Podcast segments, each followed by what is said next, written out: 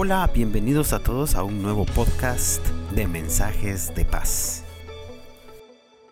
Vamos a leer en el libro del Éxodo capítulo 14, que dice el verso 5, dice el verso 5, y cuando el rey de Egipto se enteró de que el pueblo se había escapado, tanto él como sus funcionarios cambiaron de parecer en cuanto a los israelitas y dijeron, pero ¿qué hemos hecho? ¿Cómo pudimos dejar que ese cómo pudimos dejar que se fueran los israelitas y abandonaran su trabajo?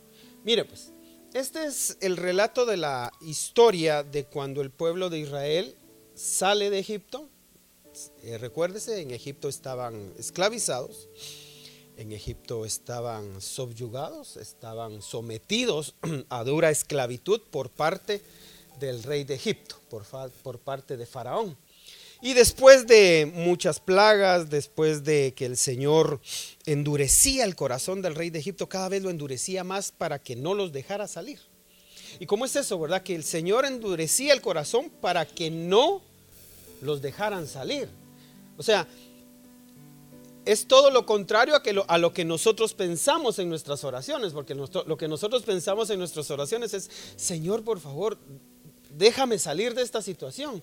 Y el Señor dice, sí, te voy a sacar de esta situación, solo que no ahorita. Le tengo que endurecer más el corazón a esa situación, la tengo que poner más difícil.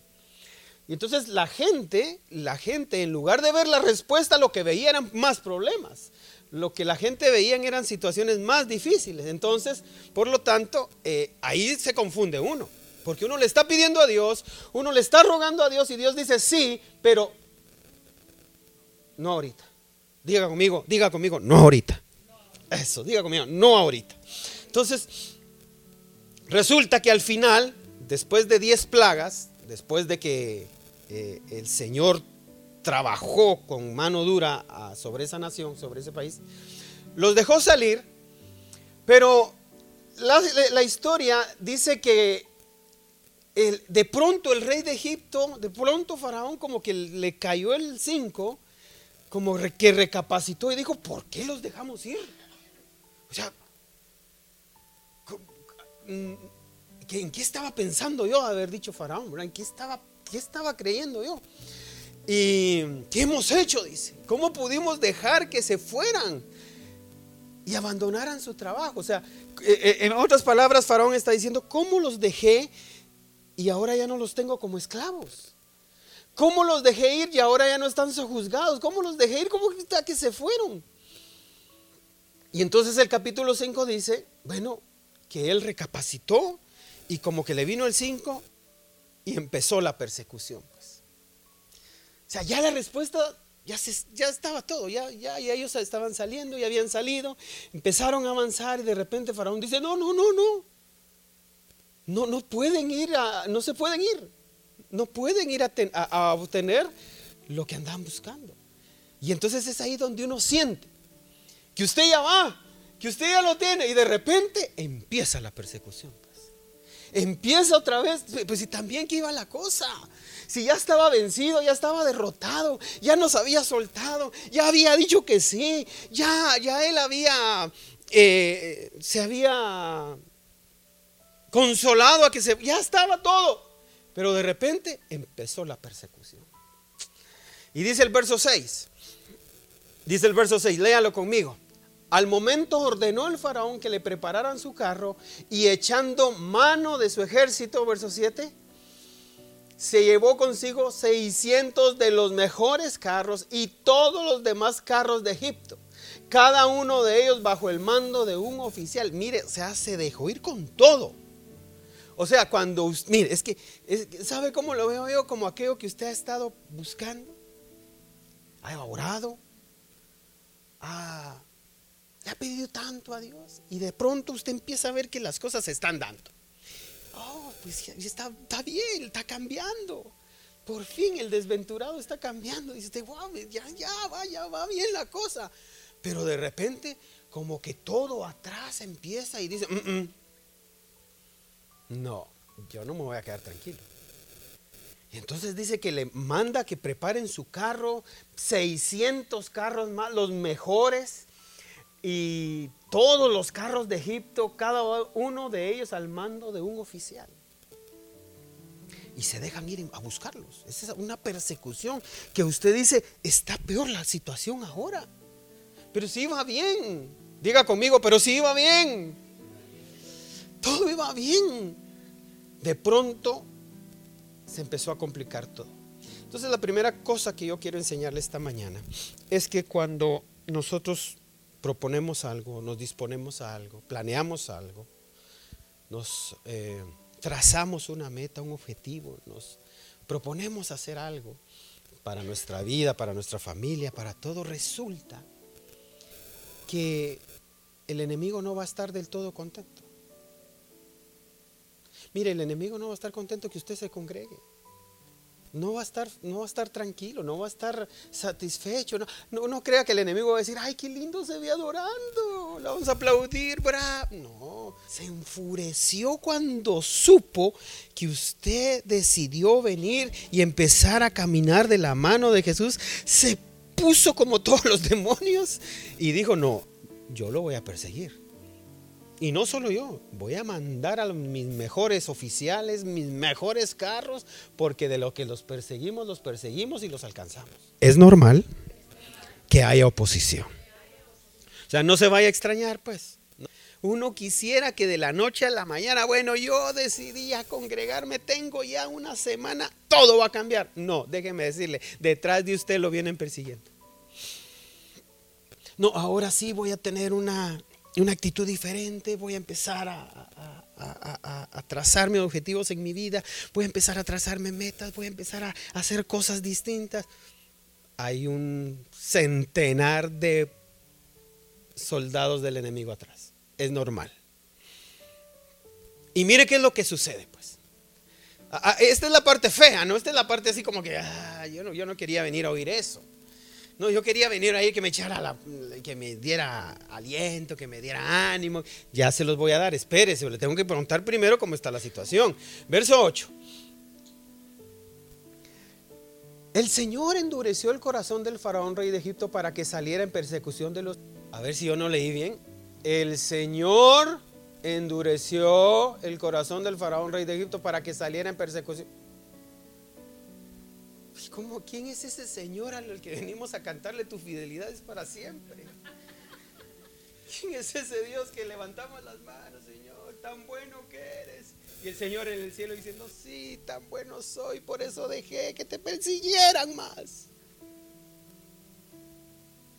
Endureció el corazón del faraón para que saliera en persecución. Dios, Dios eh, instando al ejército enemigo, seguilos, no los dejes ir, que, ¿cómo se va a ir así? Dale. Los cuales marchaban con aire, mire cómo marchaba usted, con aire triunfal, con victoria, mano levantada. Es que así va uno, ¿no? Así va uno, ¿no? Uno se siente así, wow, en poder, uno se siente así fuerte, uno se siente, hay victoria. Y así dice, hay victoria, amén, decimos todo, ¿verdad? ¿Alguien siente la victoria? Sí, y cuando voltea a ver un montón detrás de usted. Mire cómo salimos nosotros, los cuales marchaban con aire triunfal. Y así es cuando cantamos, ¿no? Cuando estamos cantando. Mire, hermano, se siente aquella y, dirá quien quiera que nos oiga, ¿quién los va a detener a estos? ¿Quién va a parar? ¿Quién va a detener lo que estos se han propuesto hacer? No, hombre, están cantando y, el Señor diciendo, pero perseguilos, dale, ya los vas a alcanzar, síganlos, síganlos. Y usted empieza a ver aquella situación que no va. Pero diga conmigo, diga conmigo esta mañana, el Señor tiene todo bajo control. Ah, Él sabe lo que hace. Él sabe muy bien lo que está haciendo. Y yo lo único que quiero decirle esta mañana es que Dios se va a glorificar, que Dios va a mostrar su poder, que Dios va a hacer algo extraordinario que usted tiene y yo tenemos que creer que Dios lo va a hacer. ¿Alguien cree conmigo? ¿Alguien cree conmigo? Mire, yo salgo de la casa, abro la puerta y miro a ver cuántos están allá afuera, si son los 600 o no, pero yo vengo con marcha triunfal Yo vengo creyendo que lo que Dios va a hacer es extraordinario. Yo creo que Dios va a cambiar las circunstancias, va a cambiar la situación. La respuesta viene en camino. Voltee con alguien y dígale, la respuesta viene en camino. Sí, voltee con alguien, dígale, la respuesta está en camino. Ok, verso 9. Todo el ejército del faraón, caballos, carros, jinetes y tropas de Egipto salió tras los israelitas y les dio alcance cuando estos acampaban junto al mar, cerca de Piajirot y frente a Baal. Fue todo el ejército de faraón, hermano. O sea, o sea, lo único lo que yo le quiero decir, ¿qué tan importante es usted? ¿Qué tan relevante es usted para que todo un ejército se levante en su contra?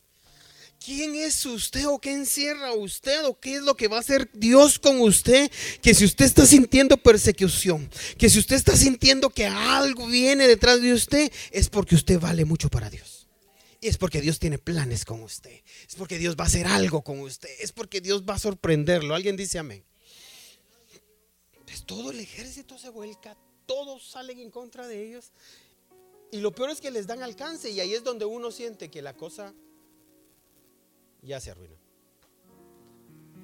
Porque pues, fue Dios quien nos movió, fue Dios quien tenía sus planes, fue Dios quien nos hizo, fue Dios quien nos inspiró a emprender eso.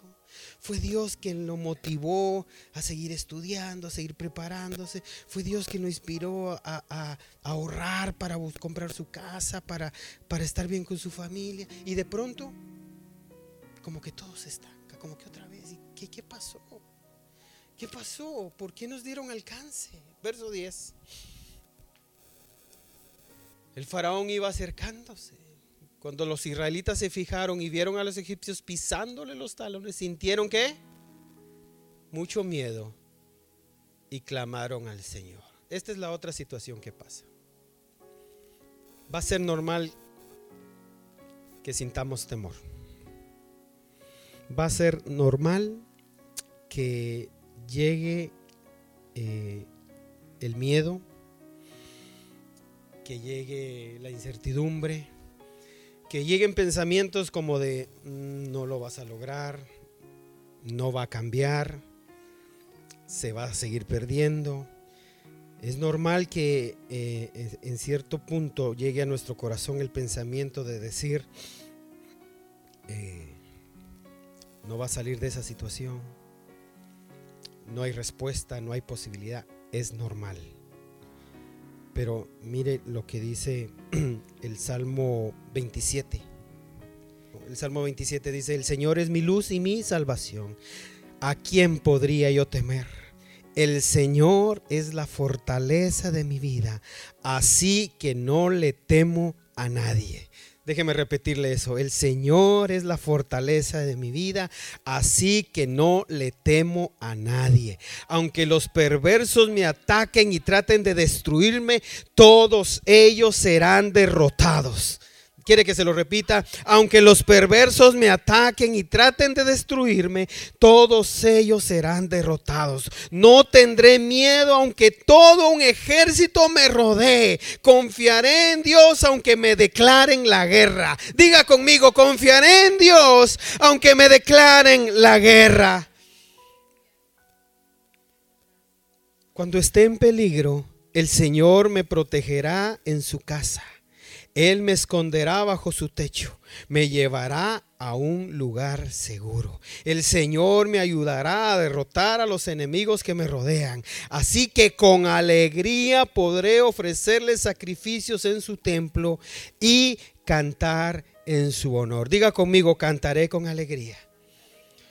¿Quién va a poder cantar con alegría rodeado de enemigos? Aquel que está seguro y que no tiene miedo porque el Señor lo protege, el Señor lo guarda, el Señor lo cuida.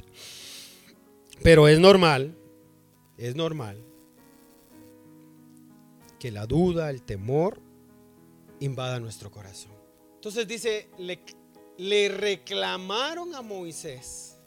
¿Acaso no había sepulcros en Egipto? Que nos sacaste de allá para morir en el desierto, ¿qué has hecho con nosotros? ¿Para qué nos sacaste? ¿Qué fue lo que hicieron? Reclamaron. Diga conmigo, reclamaron. Ah. eso también puede pasar. Que es tanta la duda que tengamos de lo que Dios puede hacer que hasta le podemos reclamar a Dios, ¿por qué lo hiciste? ¿Por qué lo permitiste? Si tú dices quién eres, ¿por qué me pasa esto? Si tú dices que haces es lo otro, ¿por qué me sucede a mí? ¿Por qué me está pasando a mí? Era normal hasta cierto punto esas dos circunstancias. Ellos vieron que los venían siguiendo y sintieron miedo. El temor puede llegar. El temor puede invadir nuestro corazón. Y otra circunstancia es que empecemos nosotros mismos a dudar de tal manera que empecemos a reclamarle a Dios qué es lo que está haciendo, por qué lo está haciendo así, por qué está operando de esa manera, por qué permite esas cosas, por qué permite esa injusticia, por qué permite que, que pase todo lo que está pasando. Es hasta cierto punto, le digo hasta cierto punto porque somos humanos, eh, razonamos, pensamos. Y, y el enemigo empieza a bombardear nuestros pensamientos. De que si Dios es así, ¿por qué lo está haciendo? ¿Por qué lo permite? ¿Por qué me dejó solo? ¿Por qué me dejó sola? ¿Por qué perdí mi trabajo? ¿Por qué no tengo esto? ¿Por qué no tengo lo otro? Empezó, empezó, empezó el pueblo a tener tal duda, a tener tales pensamientos que le reclamaron a Moisés. Mejor nos hubiéramos muerto allá. O sea, ya el pensamiento era de derrota. El pensamiento aquí ya es de sin esperanza. Aquí ya ellos dicen, mejor nos hubieras, no nos hubieras sacado de Egipto, allá nos hubiéramos muerto. ¿Para qué nos sacaste? O sea, es tanta la duda, es tanta la inquietud. ¿Para qué hicimos todo esto? Y los pensamientos de derrota van a invadir nuestra mente, incluso a pensar cosas fuera de lugar. Los pensamientos van a, ocupar tanto espacio en nuestra mente que se va a volver una batalla, ya no afuera, sino que mental. Mental. Y ahí es donde uno muchas veces prefiere regresarse a vivir como vivía antes, a seguir adelante. Pero tengo buenas noticias, tengo buenas noticias. Verso 12. Tengo buenas noticias, verso 12. Ya en Egipto te decíamos, déjanos en paz, preferimos servir a los egipcios. Mire lo que decían. Preferimos servir a los egipcios. Mejor nos hubiera sido servir a los egipcios que morir aquí. Lo bueno que usted nunca ha pensado así. Gracias a Dios. Ni yo tampoco. Ahora sí, verso 13. Entonces Moisés les dijo, no tengan miedo, mantengan sus posiciones que hoy mismo serán testigos de la salvación que el Señor realizará a favor de ustedes. A esos egipcios que hoy ven, jamás volverán a verlos. Mire lo que dice el Señor en respuesta a los sentimientos que uno tiene. No tengan miedo, como que el temor es la causa de todo lo que se origina. Es que mire, uno con temor se queda paralizado uno con temor se queda estancado.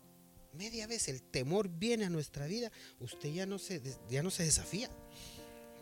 Por eso dice la Biblia, el perfecto amor echa fuera el temor. Ahí sí que solo el perfecto amor de Dios, hermano. Así que si, si algún día en su corazón está ese sentimiento de temor, de saber qué va a pasar más adelante, saber si lo va a lograr, si Dios va a hacer algo, usted dígale al Señor, mejor sabes que Señor, que tu perfecto amor eche fuera este temor, que saque de mi corazón toda duda, toda incredulidad, que saque de mí todo temor, porque yo te creo, yo confío en ti, creo en lo que tú has dicho. Pero mire, por eso el Señor le dice, no tengan miedo. El mismo Moisés está diciendo, no tengan miedo, manténganse mantengan sus posiciones. Como que no hay que cambiar de, manera de, lo que nos hemos propuesto. Verso 14. Ustedes quédense quietos que el Señor prestará batalla por ustedes. Ustedes quédense quietos que la batalla es del Señor. Aquí es donde tenemos que confiar en Él. Aquí está el corazón de este mensaje. es Él el que va a pelear. Él es el que va a mostrarse. Él es el que va a pelear por nosotros. Nosotros solo tenemos que venir y suplicarle su ayuda, su favor, su misericordia y pedirle a Él que pelee por nosotros. Porque no es con nuestras fuerzas. No es con espada, no es con ejército, es con el Espíritu del Señor. Mire lo que va a pasar. Pasémonos hasta el 17. 14, 17. Yo voy a endurecer el corazón de los egipcios para que los persigan. Mire, y seguía el Señor con su estrategia. Voy a cubrirme de gloria a costa del faraón y de su ejército y de sus carros.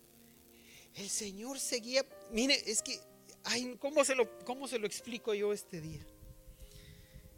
El Señor era el que propiciaba que, el, ejército, que, la, que la guerra se, se, endureciera. Porque yo voy a endurecer el corazón de los egipcios para que los persigan. Así ha venido el Señor desde que, desde que querían salir. No, yo les voy a endurecer el corazón y los van a perseguir. Los deja salir. De repente dice el Señor, les voy a endurecer el corazón, que los persigan. Y los vuelve a perseguir. Y ahora voy a cubrirme de gloria, pero tengo que endurecerle el corazón para que los persigan otra vez. Señor bendito. Padre bendito, ¿qué es lo que está haciendo Dios con nosotros, hermano? Diga conmigo, Él se va a glorificar. Voy a cubrirme de gloria a costa de Far. Es que sabe que la batalla del Señor tiene que ser completa. La victoria del Señor no va a ser a medias. No, Él se va a glorificar en todo, desde lo más pequeño hasta lo más grande. Desde el más pequeño detalle hasta el más grande, Dios se va a glorificar en nosotros. Dios se va, Dios se va a encargar de todo. De todo.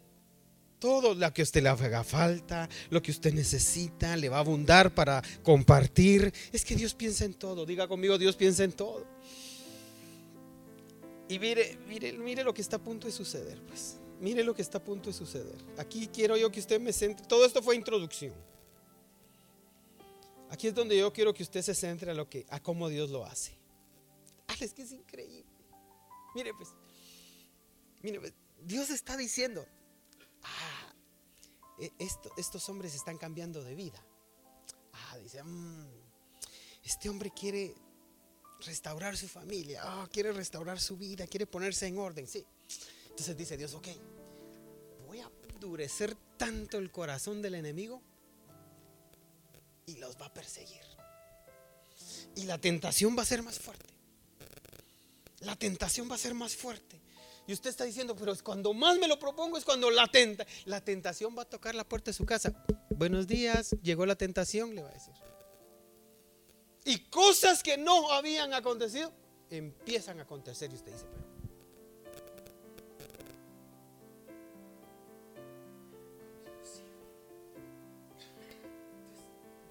Como que como que todo conspira, ¿no?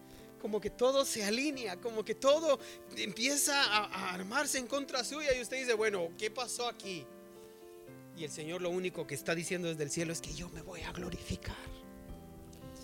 Y usted dice, sí, Señor, pero mira, está poniéndose más dura la cosa. Y Él dice, sí, de eso se trata. Porque cuando yo muestro mi poder es de una manera extraordinaria.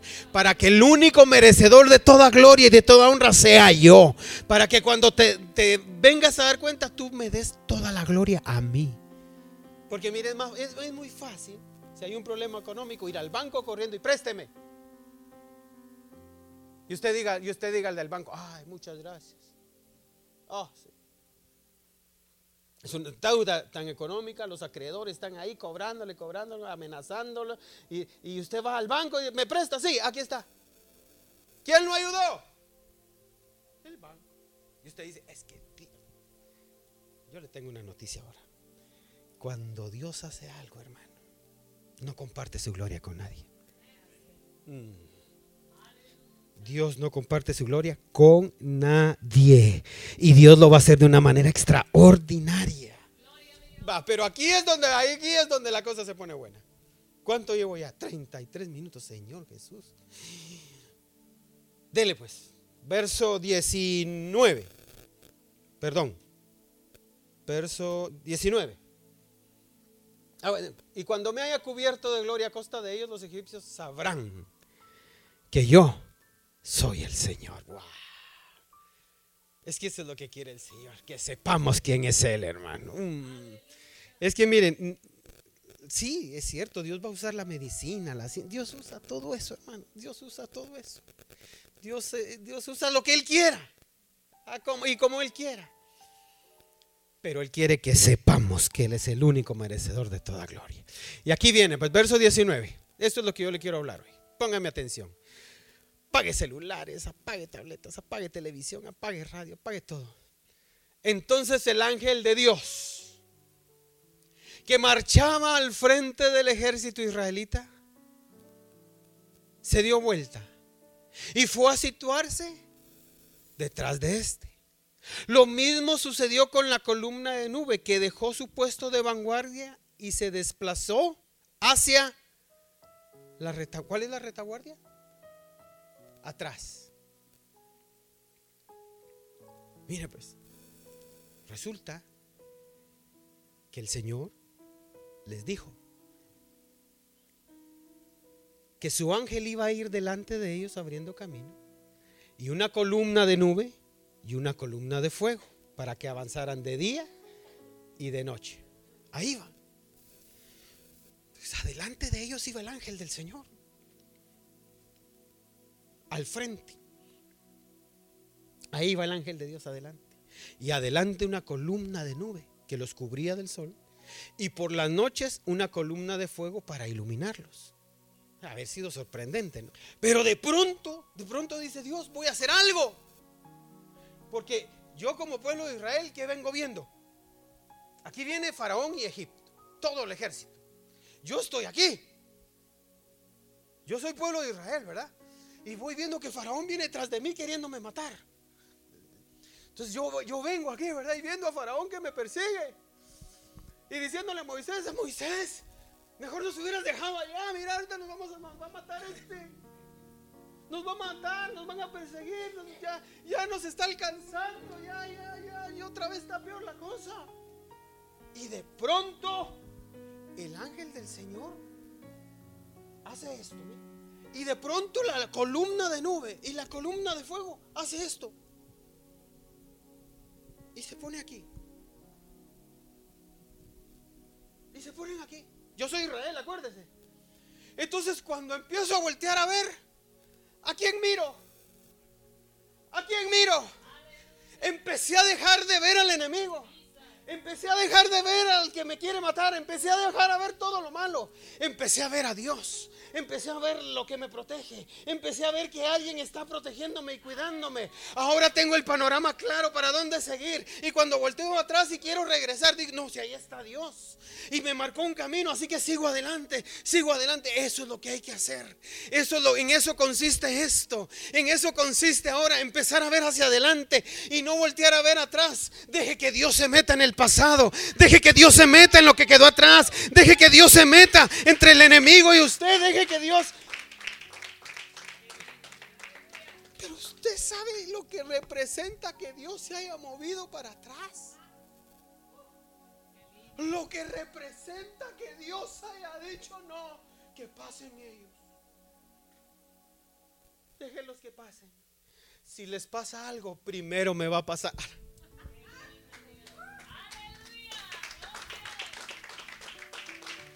Si les pasa algo, primero me va a pasar a mí.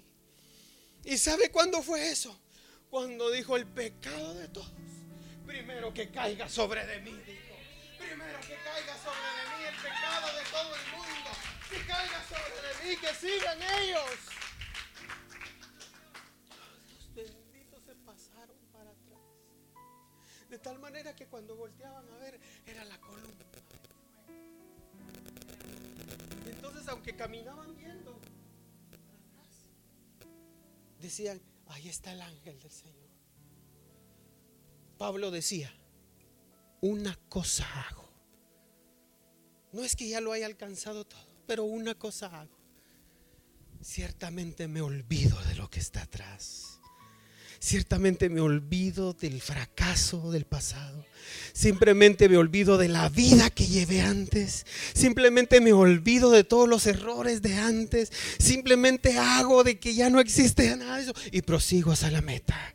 Prosigo hacia la meta. Prosigo hacia la meta. Y que el ángel del Señor se meta entre mi pasado y yo. Que el ángel del Señor interrumpa lo que el pasado viene detrás de mí y la nueva vida que tengo ahora en Cristo. No es que perfectos. Eso es lo maravilloso, hermano. No es que seamos perfectos. No es que no fallemos, no es que no nos equivoquemos, no. Lo que Dios hizo fue interponerse entre el pasado nuestro y nosotros. Es que nuestro pasado no fue bueno, nuestro pasado no fue bueno. Tenía que haberse metido Dios. Se tuvo que haber metido Dios alguien que le dé gloria al Señor. Wow, los planes de Dios son perfectos, hermano. ¿Alguien dice amén? Mire, Dios no quiere que ponga su mirada en las cosas de antes. Ya no ponga sus miradas en las cosas de antes. Por eso se metió Dios.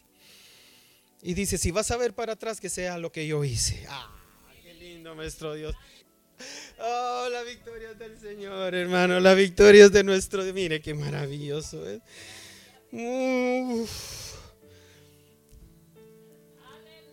No le ponga más importancia al enemigo. Pablo decía, no pienso que yo mismo lo haya logrado ya una cosa hago. Olvidando lo que queda atrás, me esfuerzo por alcanzar lo que está delante. Me esfuerzo por alcanzar lo que está. Esto es de esfuerzo, hermano. Esto es de perseverancia. Esto es de lucha. Esto es de dedicación. Esto es de disciplina. Esto es de seguir adelante, no volver atrás. Esto es de mantenernos firmes en la decisión que hemos tomado y seguir, seguir, seguir, seguir, seguir, seguir. Ya Dios se interpuso entre su pasado y nosotros. Ya Dios se interpuso en lo que vivimos. Ya Dios está haciendo cosas nuevas, hermano. Ya Dios tiene cosas nuevas para nosotros. Yo quiero que usted me crea eso. Ay Dios, una cosa hago. Diga conmigo, una cosa hago. Diga conmigo, una cosa hago me olvido de lo que está en mi pasado. Mire, ya yo no, yo no, yo no sé mucho de su pasado. No, yo sé, yo sé del mío.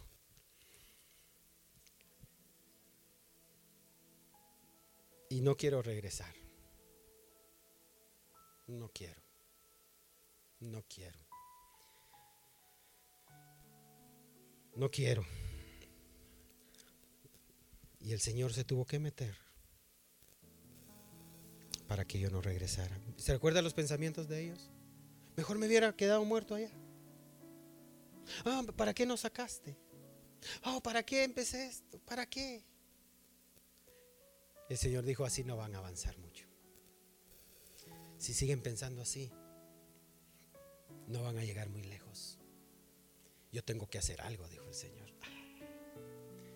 Y el Señor dijo, no contaban con mi astucia. Y el ángel del Señor vino y frenó. Y puso reversa.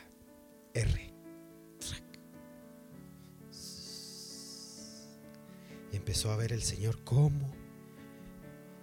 Y dijo el Señor, pasen. Yo me ocupo del pasado. Y estando atrás el ángel de Jehová le dijo, nube, vente. Y la nube se empezó a mover hacia atrás. Y el pueblo miraba cómo la nube se movía.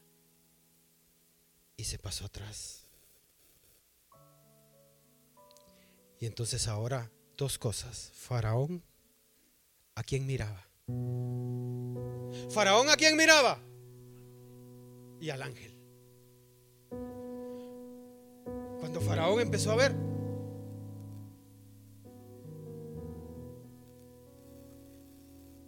y Faraón dijo, ¿y los esclavos?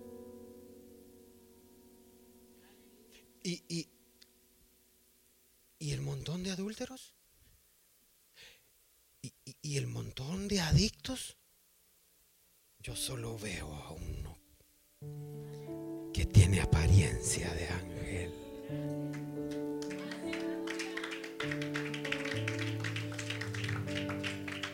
Y Faraón empezó a ver. Y ese montón de débiles, ¿qué se hicieron? Yo solo veo uno que es fuerte y poderoso. Yo solo veo a uno que es esplendoroso y majestuoso. Y entonces Israel volteaba a ver y decía, ¿y dónde está el enemigo que es los que nos persiguen? Y, y empezó a ver y dijo, ¿y el enemigo? ¿Y el enemigo? Yo lo único que veo para atrás es al Señor. Yo lo único que veo es al Señor. Es que el ángel del Señor está ahí. Por eso, por eso, por eso, cuando Moisés le dijo al Señor, quiero ver tu gloria. ¿Qué fue lo que vio? Las espaldas. Como diciéndole el Señor, el pasado que vas a ver es el mío, no el tuyo.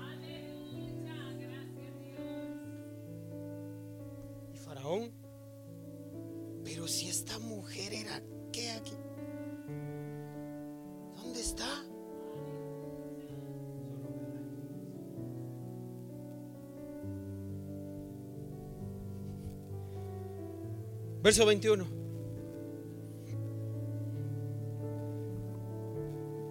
Gracias, Miguel. Moisés extendió su brazo sobre el mar. Y toda la noche el Señor envió sobre el mar un recio viento del este que lo hizo retroceder, convirtiéndolo en tierra seca. Y las aguas del mar se dividieron. Verso 22. Y los israelitas lo cruzaron sobre tierra seca. El mar era para ellos una muralla de agua a la derecha y otra a la izquierda. Acuérdese que llegaron a un punto donde ya no podían avanzar porque había un mar, ¿no? Y ya no podían pasar. ¿Sabe por qué no podían pasar? Porque Dios estaba liberándolos del pasado todavía. Mientras no nos libre el Señor del pasado, o mientras no nosotros dejemos ya de estar viendo hacia atrás, el mar no se va a abrir.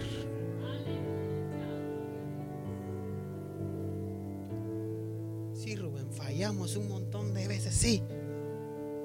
Pero eso no nos define. Eso no nos define. Lo que nos define es lo que Dios dice que somos. Sí, antes, mira vos, antes pudimos haber sido lo que querrás. Pero Él vino y se interpuso en eso. De tal manera que el diablo ya no nos puede acusar. Ah, ese era, ese era ese. Y el ángel del Señor dice, ¿quién? Yo.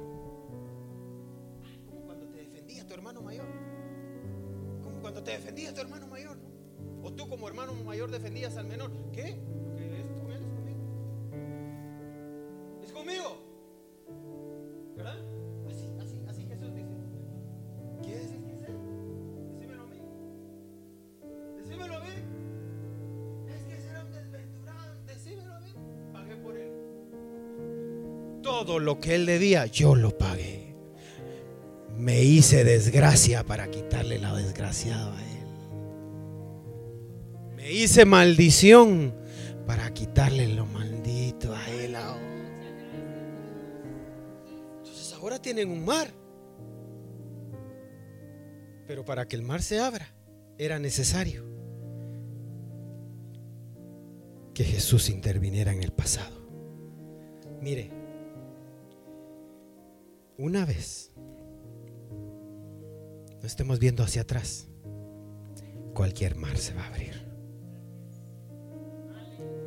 Y se van a empezar a abrir mares. Ya dejemos de estar viendo hacia atrás. Pongamos nuestros ojos en Jesús, el autor y consumador de la fe. Ahí está la mirada puesta en Él. De repente le dice el Señor a Moisés, levanta, levanta la vara. Y déles que caminen. ¿Usted se imagina eso sorprendente? Moisés levantando la vara y el mar abriendo. Sobre tierra seca. Yo esta mañana en el nombre de Jesús quiero ministrarle dos cosas. Una, fuerzas para dejar el pasado. Ya Jesús intervino en su pasado, hermano. Por difícil, por duro, no sé cómo definir su pasado, pero ya Jesús intervino usted ya no es lo que hizo antes. Hoy usted en Cristo es una nueva criatura. Yo le invito a que levante sus manos ahí, por favor, en el nombre de Jesús y reciba esta bendición del Padre. Usted no es lo que hizo en el pasado. Usted no es lo que el enemigo dijo que era. Usted no es lo que Satanás dijo que era. Usted es una nueva criatura en el Señor. Dios está trabajando en nosotros. Dios está trabajando en nosotros. Sigue trabajando en nosotros. Él pasó a la parte de atrás para que nosotros no viéramos el pasado.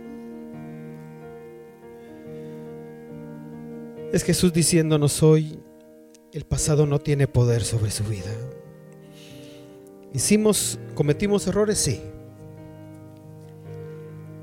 Nos equivocamos muchas veces. Hicimos cosas que no tendríamos hecho, sí. Y como que nos quedamos estancados porque enfrente había un mar impidiéndonos avanzar.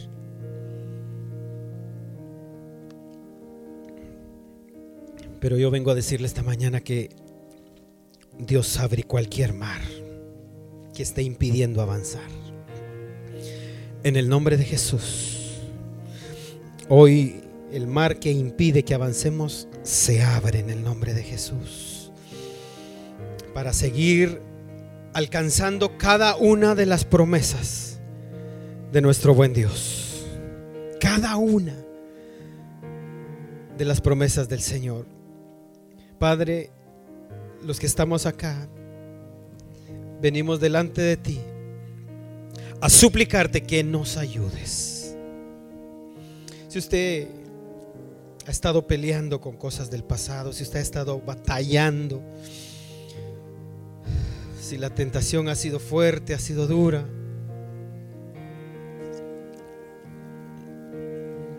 yo le pido que usted le diga hoy al Señor, aquí está mi vida. Gracias, mi Dios.